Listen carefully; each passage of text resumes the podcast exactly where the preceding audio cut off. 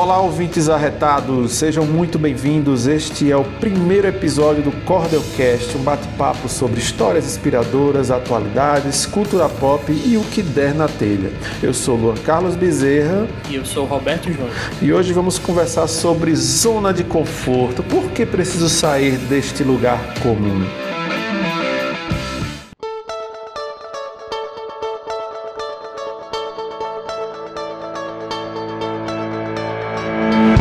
Pois é, hoje o lugar comum né, virou a grande maioria das pessoas. Mas antes de conversar sobre isso, vamos nos apresentar. Né? Como eu falei, meu nome é Luan Carlos Bezerra, né, para fazer um breve resumo da minha vida profissional e pessoal.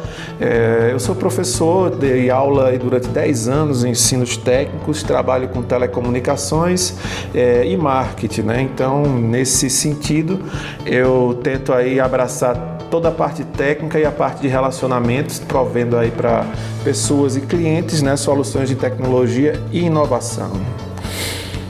E como eu falei antes, né, eu sou Roberto Júnior, eu atuo com tecnologia e desenvolvimento de games durante um bom tempo aí.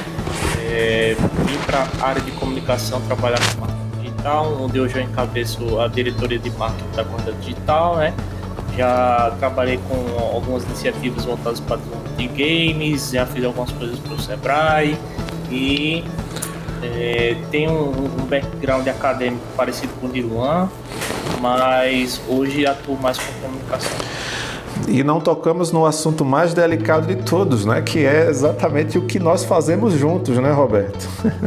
exatamente. Hoje a gente dirige a grande Cordel Digital Marketing, né? Que é uma agência de marketing digital, onde a gente é, trabalha muito com a comunicação voltada para performance e atingir objetivos.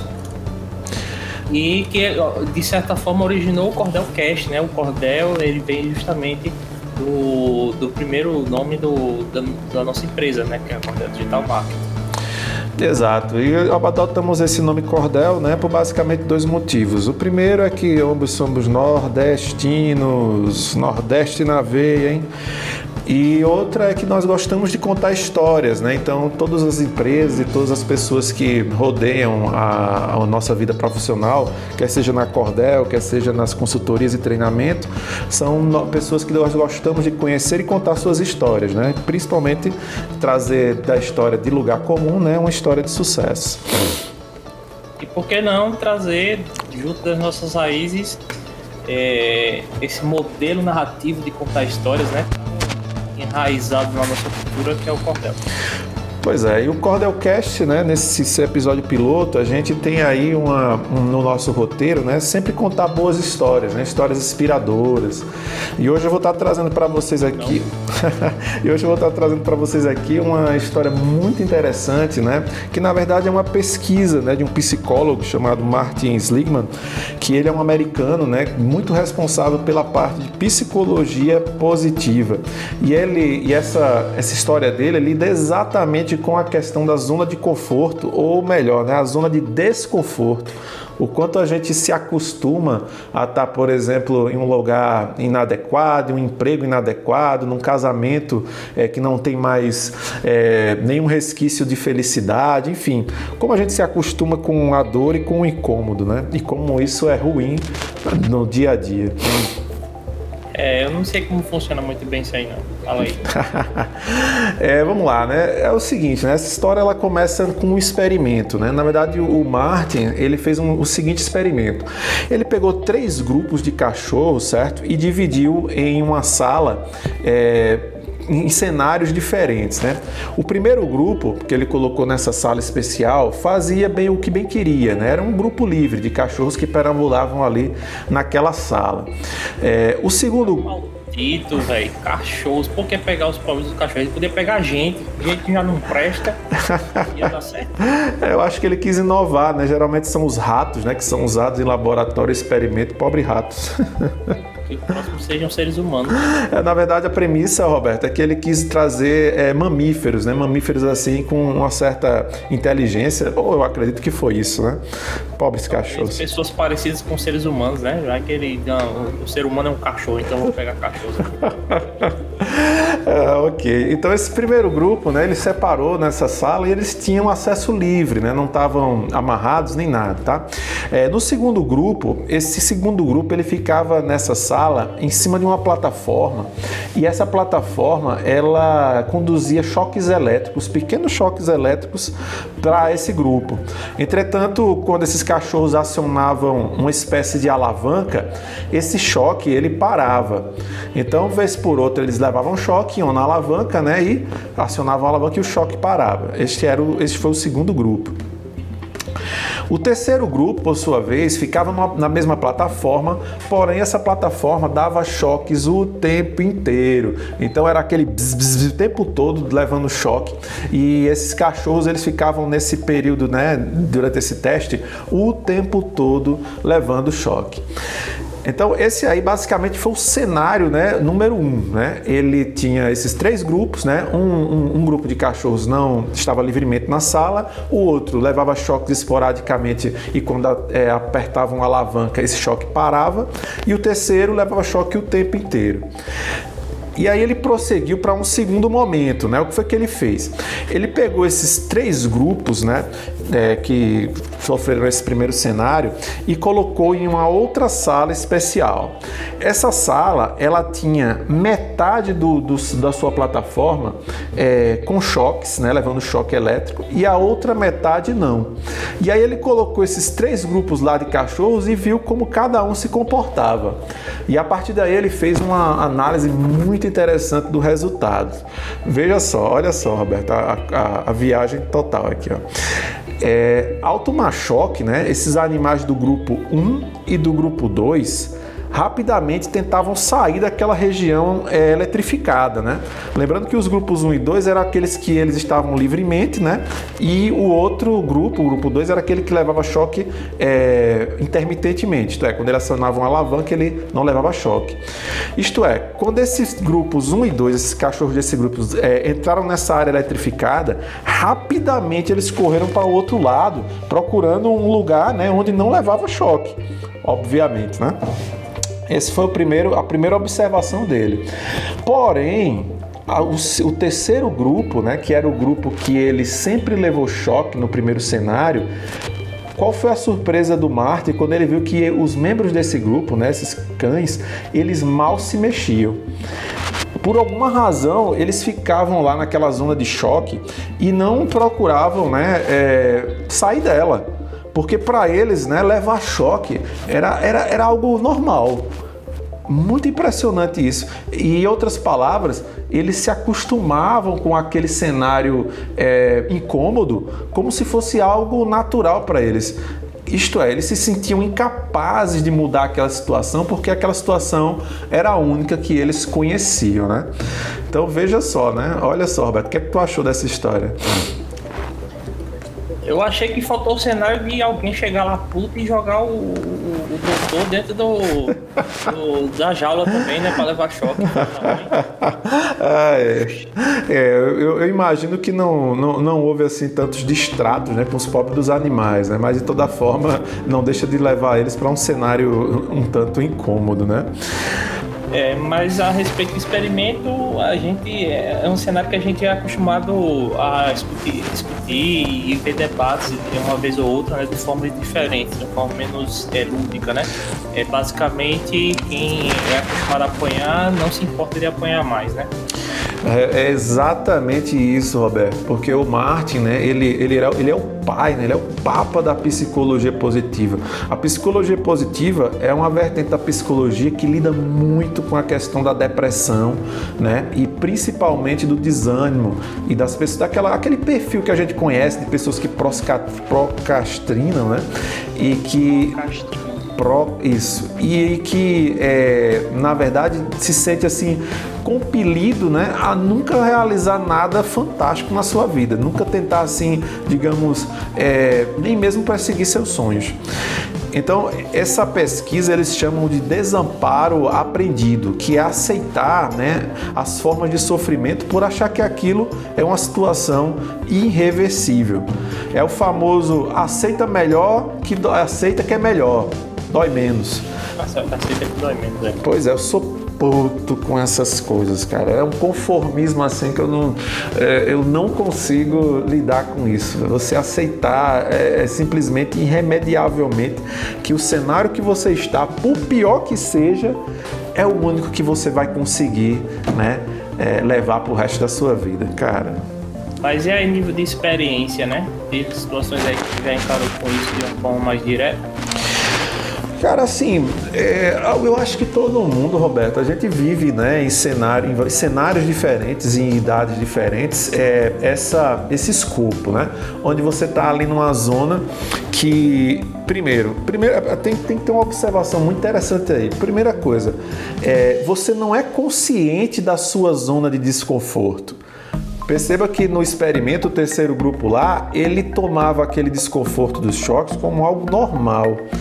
Então, com relação a, a alguma experiência é, prévia com relação a isso, é, conscientemente, no momento, você não, não consegue né, entender que você está numa zona de desconforto.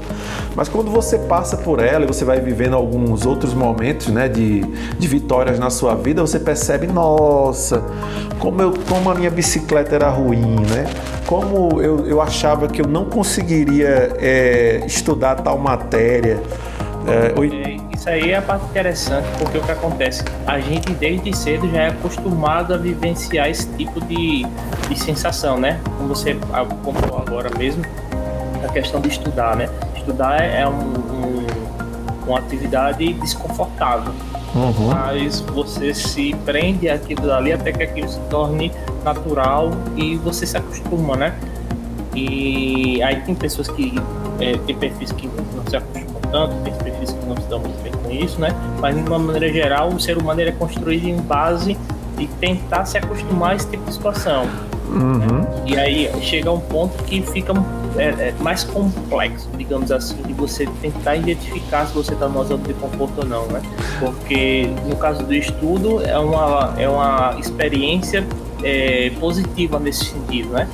Mas é, existem outras experiências que não são positivas, como o próprio o exemplo do cara do, dos cachorros, né? Uhum. É, experiências de violência, né? Pessoa acostumada a apanhar e aí diz, é, apanha do marido e diz assim, não, eu, eu, vou, eu, eu, vou aguentar isso aqui, né?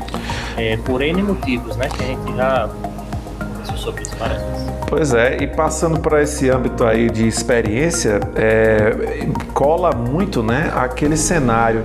Uma vez eu conheci um, um, um, dono de um mercadinho chamado Severino, que ele, é tudo que ele anotava era conta assim no papel, sabe?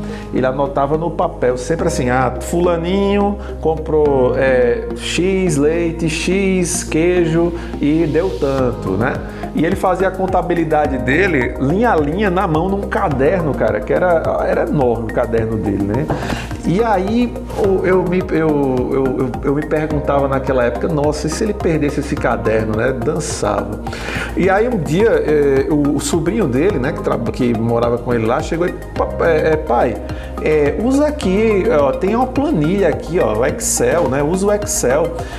E o Severino ele não queria o Excel, nem que o primo, o sobrinho dele, na verdade, né, é, tivesse ali para colocar as planilhas dele, né, os cálculos dele lá. Quer dizer, ele se acostumou a estar tá com aquele incômodo, né, de estar tá ali registrando no, na mão todas as contas, em vez de tentar é, procurar alguma coisa melhor, né, algo que, que fosse mais, digamos, é, viável, né, mais confortável para realizar aquele, aquela tarefa. E aí, olha só o paralelo, né? Quantas vezes a gente não faz isso, né? Quantas vezes a gente não usa as ferramentas que poderiam estar otimizando nosso trabalho, simplesmente porque a gente não tem consciência de que o método, a metodologia que a gente usa, né, é uma metodologia que está é, nos dando choque, digamos assim. Uhum. É, na, parte, na parte de comunicação, né, a gente tem muito disso também. É, todo mundo está no Instagram todo mundo se diverte no Instagram, todo mundo termina, termina tentando fazer seus trabalhos no Instagram, né? E muitas vezes a gente vê o LinkedIn sendo subestimado. E aí você para para pensar assim, mas espera aí, se a pessoa tem um público no LinkedIn e ela não usa, por que, que ela não usa? Aí, N motivos, né? Mas o que me vem à mente agora para contextualizar dentro do assunto da gente é, é produzir um conteúdo específico para o LinkedIn exige um esforço adicional. Uhum. Né? E você só vai ter, é, é, só isso que vai ter lá. Você não vai se divertir no LinkedIn, você não vai é, ver seus amigos no LinkedIn, né? Pelo menos na grande maioria das vezes. Então perceba que existe um esforço adicional que você tem que empregar é, para fazer o seu trabalho ser reconhecido no LinkedIn, você ter o seu conteúdo é, direcionado para o seu público correto no LinkedIn, né? E aí eu enxergo essa, essa, essa como uma das vertentes né, de comportamento das pessoas em relação ao LinkedIn. Por que, que as pessoas é, menosprezam tanto né, o LinkedIn? Pois é, e, e, fazendo um paralelo com isso aí, pensa só, né? É, quantas pessoas a gente já não conhece que, por exemplo, estão atrás de novas oportunidades de trabalho e em vez de estar ali investindo algum, em, em, em por exemplo, fazer uma bio, né? Melhor no seu LinkedIn ou fazer um, um showcase, tá gastando aí horas e horas fazendo videozinho no TikTok. Uhum, pois é. E, e não só fazendo um videozinho, mas também como não vai dar em nada, né? É, a menos que a pessoa tenha uma estratégia muito bem construída, que realmente identifique que o LinkedIn vai ser positivo para ela, é, tá fazendo pirueta no LinkedIn, no LinkedIn, ó, no TikTok, pode ser que não sirva de nada. E, com certeza, é, assim, é o caráter da rede. Olha, se você está querendo oportunidade de trabalho, a gente sabe que o LinkedIn é uma, uma rede mais profissional, né? Ela tem um caráter menos, menos é, digamos, uh, piadista, né? Digamos assim. Não que o TikTok seja completamente isento né, de oportunidades, mas cada rede tem seu foco, né? Uhum. Pois é. E aí, é, uma questão que me vem em mente agora é por que, que a gente está acostumado com tão pouco, né? Por que, que, o ser humano ele se acostuma com o pouquinho que ele tem, mesmo que esse pouco ele não seja eficiente, né? Cara, isso é uma pergunta tão abrangente, Roberto, porque ah, olha só, né? É, o, por que nos acostumamos com tão pouco? Às vezes é porque nós não conhecemos o que pode estar além. Já tentou pensar dessa maneira? É, eu vou falar por mim mesmo, né? Eu venho de uma, uma origem muito humilde, né? Vivi assim no, no, no, na periferia durante quase toda a minha vida. E, por exemplo, eu não tinha noção de que eu poderia chegar é, a achar interessante um estudo de uma tese de mestrado, por exemplo. É, eu só tive ideia de que eu podia sair daquela zona de desconforto quando eu tive consciência do que tinha mais além. Isto é, quando eu comecei a conviver com pessoas que também eram do meio acadêmico, né? comecei a ver pessoas com, pessoas com experiências de vidas diferentes daquela ali que eu estava acostumado, né? onde eu morava. Então, por exemplo, é, quando eu conheci um, um, uma, um, uma pessoa que ela, ele tinha, por exemplo, uma graduação em uma área técnica, eu olhava aquilo ali, nossa, cara, que coisa legal que tu, tu faz, o teu trabalho de programar é tão bacana, mas eu nunca tinha noção de que aquilo ali poderia ser possível, né? Por quê? Porque eu estava dentro daquele aquário limitado, né, a minha zona de periferia, né, que era basicamente uma zona de desconforto é, que eu não conseguia enxergar mais além daquilo. Então eu tive que transcender para conseguir entender que eu não deveria estar me acostumar e me conformar com aquele pouco que eu tinha. Uhum. Mas aí tem um cenário interessante, né? Quando a gente está na academia, muito do que a gente vê é um reflexo de oportunidade de emprego, né? É, raramente a gente vê, ou pelo menos na época da gente, né? Raramente a gente via oportunidades de tipo de, de, de viver uma visão de alguém é, no sentido de empreender, né? É, na época, o máximo que a gente tinha era uma disciplina de empreendedorismo, que a gente via um monte de blá blá blá. É, que era aquela que a gente sempre matava para ficar jogando RPG, né? é, eu, eu, eu não sou muito, nunca fui muito, não. Mas no meu caso, é, eu, eu, eu, tinha um certo comodismo, era uma, era uma característica que eu tinha de comodismo.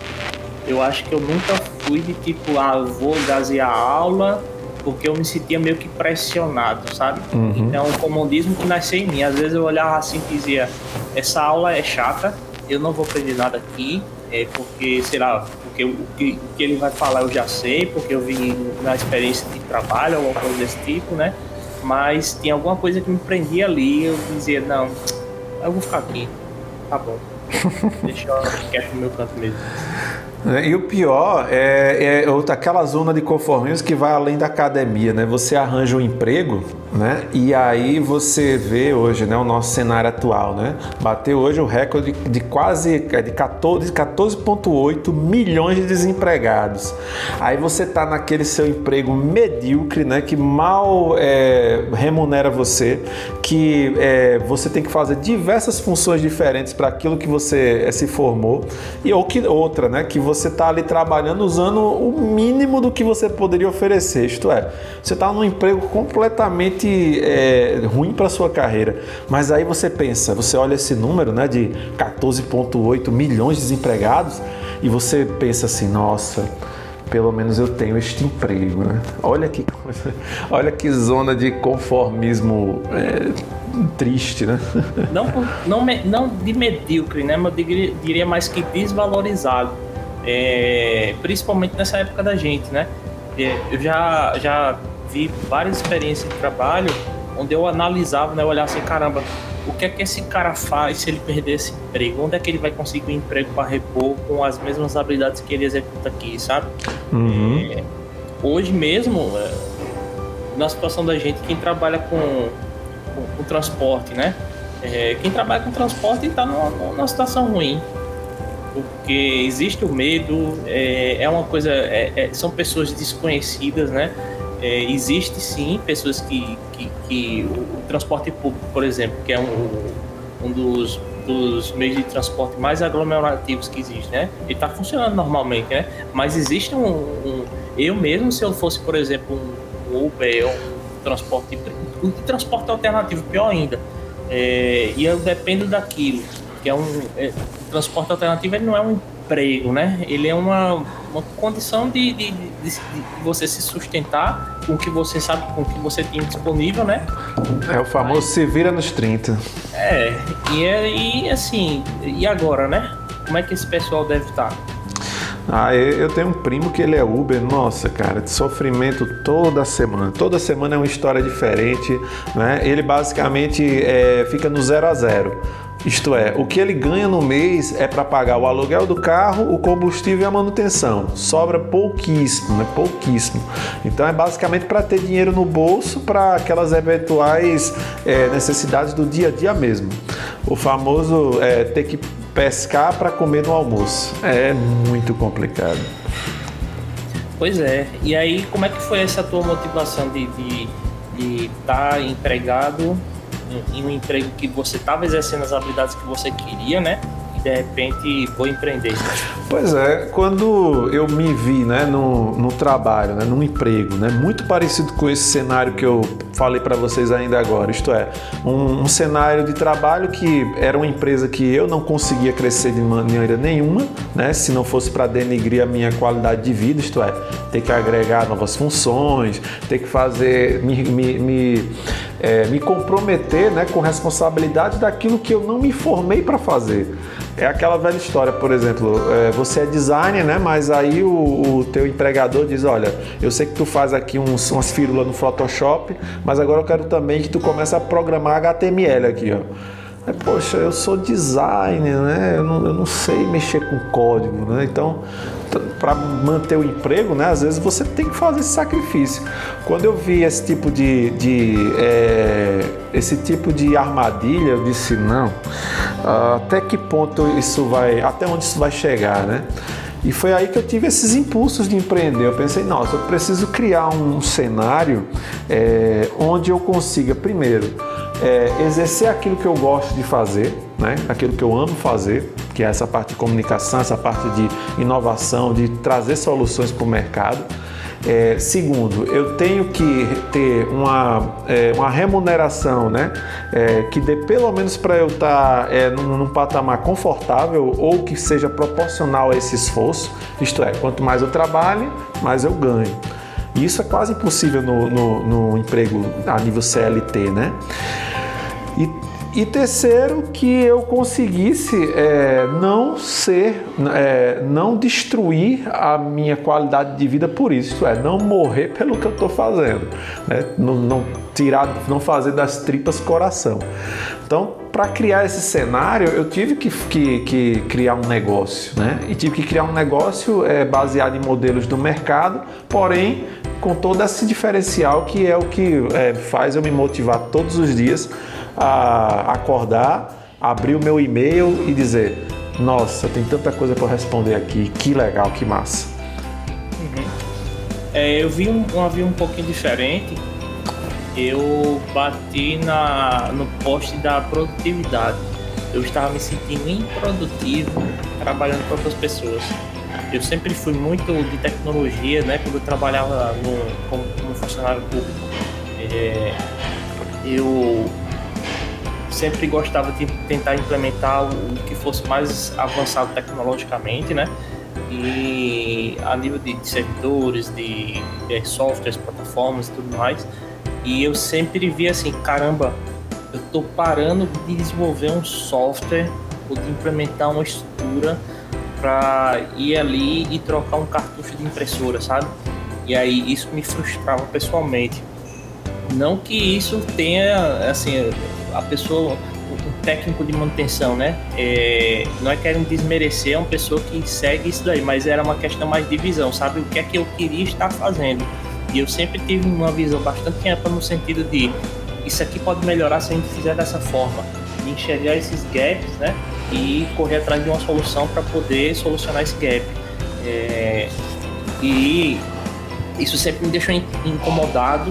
E aí, à medida que depois eu fui professor, fui professor junto contigo, né? Eu trabalhei em startups, é, dei aula em, em escola é, particular, é, ensino profissionalizante também, né? É, fiz algumas coisas na época de desenvolvimento de jogos para Seprai, para Mac e para mais algumas coisas. E na conclusão, a conclusão que eu tive foi que é, para eu chegar, para eu alcançar a minha visão, eu teria que estar empreendendo, porque se eu não estivesse empreendendo, se eu tivesse funcionário, eu não iria nunca conseguir aplicar a visão, sabe? Eu ia sempre bater em obstáculos do tipo, não, beleza, mas a gente não vai fazer isso agora. É, o objetivo da gente é só fazer esse pedaço minúsculo aqui.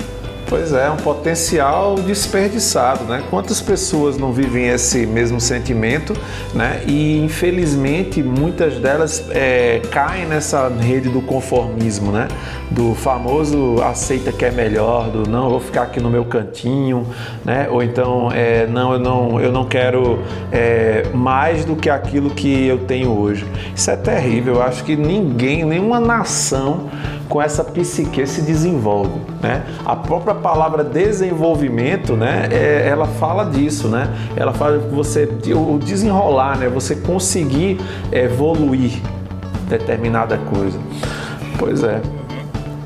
E é por isso que hoje, assim, eu não tenho nada contra quem quer fazer concurso público, etc, né? Mas eu acho que é, é um problema que a gente tem, que o Brasil tem de uma maneira geral. Você tem trocentas pessoas querem fazer concurso público, é, as oportunidades, a demanda gera oportunidade, né? É, eu acredito que não é só a oportunidade que gera demanda, mas a demanda gera oportunidade, então termina se inflando uma folha de funcionalismo público no Brasil de uma maneira geral. É, a maioria das pessoas querem ser funcionárias públicas e o funcionalismo público funciona naquele esquema tipo, eu saio de casa todo dia de manhã, vou para o trabalho, é, vejo minhas planilhas, faço os meus registros, faço as ligações que eu preciso fazer e voltar para casa, né? E isso a nível de produtividade para o país, né, é terrível, porque você cria um cenário onde empreender é ruim, viu? E isso gera um, um estímulo em cadeia. Todo mundo estimula os outros a, a achar que empreender, empreender é ruim, né? E isso gera um atraso é, a nível de desenvolvimento né, para as pessoas? Olha, atire a primeira pedra aquele cidadão brasileiro ao qual os pais nunca falaram assim: filho, olha, tem um concurso aí da Polícia X, né? tem um concurso da, da, da, da empresa Y, é, tem um cursinho para um concurso. Gente, já, você já cresce educando seu filho, né? Que ele precisa mamar na teta do governo né, que ele precisa do Estado para sobreviver, que o melhor status que ele vai ter na vida é quando ele passar em um concurso público. Que país se desenvolve dessa maneira, Roberto? Pois é, e assim, a nível macro, né, tem diversos fatores negativos que isso gera. Tem a questão do, do, do, nível de desenvolvimento do país, né? Se não tem empresas, o país vai se desenvolver o quê? Com secretaria de desenvolvimento? Eu acho que não, né? É, quantas empresas nacionais exportam produtos para fora? A nível de tecnologia, né? Não só tecnologia de, equipamentos, né? Mas tecnologia de inovação também. É, e aí você tem também a questão de imposto, né? A maior parte de arrecadação de imposto vem de empresas. Se você tem a maior, a maior parte das empresas, a gente não tem uma cultura desenvolvida, muito bem desenvolvida nesse sentido, né?